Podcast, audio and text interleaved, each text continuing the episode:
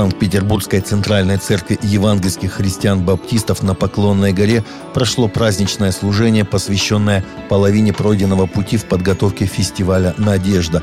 Евангелизационный фестиваль с участием известного проповедника Франклина Грэма планируется 9 и 10 июля в Ледовом дворце Санкт-Петербурга – Планируется, что фестиваль «Надежда» соберет тысячи людей, еще не знающих Бога.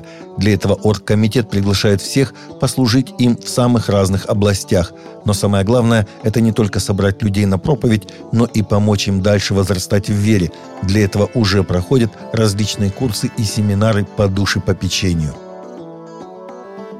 В Русской Православной Церкви возмущены тем, что власти турецкого Трабзона разрешили провести дискотеку в старинном монастыре Панагия Сумела и выражают протест против поругания православных святынь Турции. Комментарии, опубликованном на сайте Русской Церкви, глава отдела внешних церковных связей РПЦ митрополит Иларион указал, что, как говорят, организовать в монастыре дискотеку было решено для привлечения туристов – при этом митрополит выразил уверенность в том, что русские туристы, которых в Турции большинство, никогда бы не одобрили столь циничного попрания христианской святыни. Власти Гонконга закрыли парикмахерские церкви и ограничили собрание людей до двух человек из-за роста количества заболеваний коронавирусом – по словам главы администрации Гонконга Кэрри Лэм, которые приводят во вторник западные СМИ, действия мер социального дистанцирования в этом регионе КНР продлены до 24 февраля. По данным статистического сайта World of Matters, с начала пандемии в Гонконге было диагностировано свыше 16 тысяч заражений, 213 пациентов с COVID-19 скончались, более 13 тысяч человек выздоровели. Администрация президента Байдена США завершает выделение необходимого финансирования для раздачи трубок для крека и других принадлежностей наркоманам. В Вашингтон Фри Бейкон сообщает, что грант в размере 30 миллионов долларов на программу снижения вреда, которая начнется в мае, предоставит средства некоммерческим организациям и местным органам власти, чтобы помочь сделать употребление наркотиков более безопасным для наркоманов – все это является частью цели администрации по продвижению расового равенства. Церковные лидеры Великобритании присоединились к другим религиозным лидерам в призыве генеральному директору Мета Марку Цукербергу навсегда оставить планы компании по созданию версии Instagram, предназначенной для детей и подростков.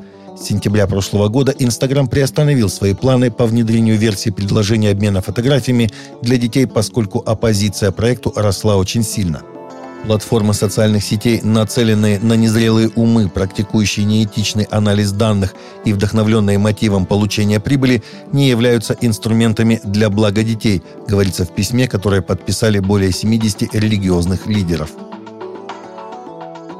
Церковь в Северной Каролине недавно провела ночь воплей, позволив людям буквально кричать о своих разочарованиях, особенно в связи с продолжающейся пандемией COVID-19. Объединенная методистская церковь Дьюка Мемориал в Дариме провела мероприятие в субботу вечером, на котором присутствовало около дюжины человек, пришедших повысить свой голос по целому ряду вопросов. По словам пастора, люди нуждались в эмоциональном освобождении.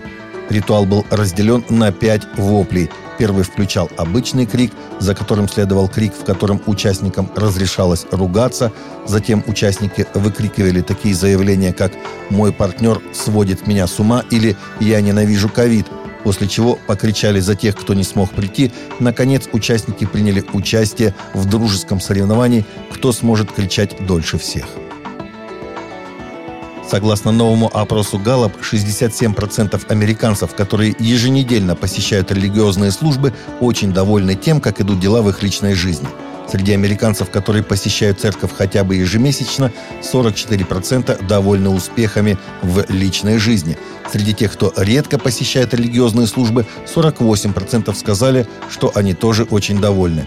Также, согласно опросу, те, кто посещает собрания церкви регулярно, более довольны своей личной жизнью, чем те, кто зарабатывает более 100 тысяч долларов в год. Детская книга «Праведный Валентин. Что стоит за валентинками и сердечками» доступна для свободного скачивания в интернете, сообщает христианский мегапортал Invictory со ссылкой на сайт «Голос мучеников». 14 февраля в мире отмечается День Святого Валентина – но почему? Читая эту книгу, станьте свидетелями мужества христианина по имени Валентин, жившего в третьем веке от Рождества Христова в Римской империи – говорится в анонсе.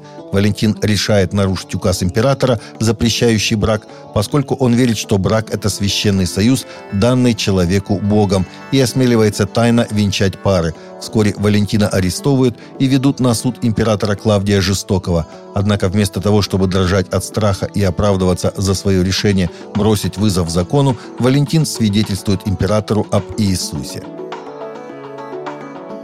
Хабаровский край из Москвы поступило Евангелие от Луки на нанайском языке, изданное Институтом перевода Библии. Это исправленное издание с более точным переводом. Миссионерский отдел региона передал 150 книг в национальные центры и поселки для православных нанайцев. Издание двуязычное, там есть и русский текст. Таковы наши новости на сегодня. Новости взяты из открытых источников. Всегда молитесь о полученной информации.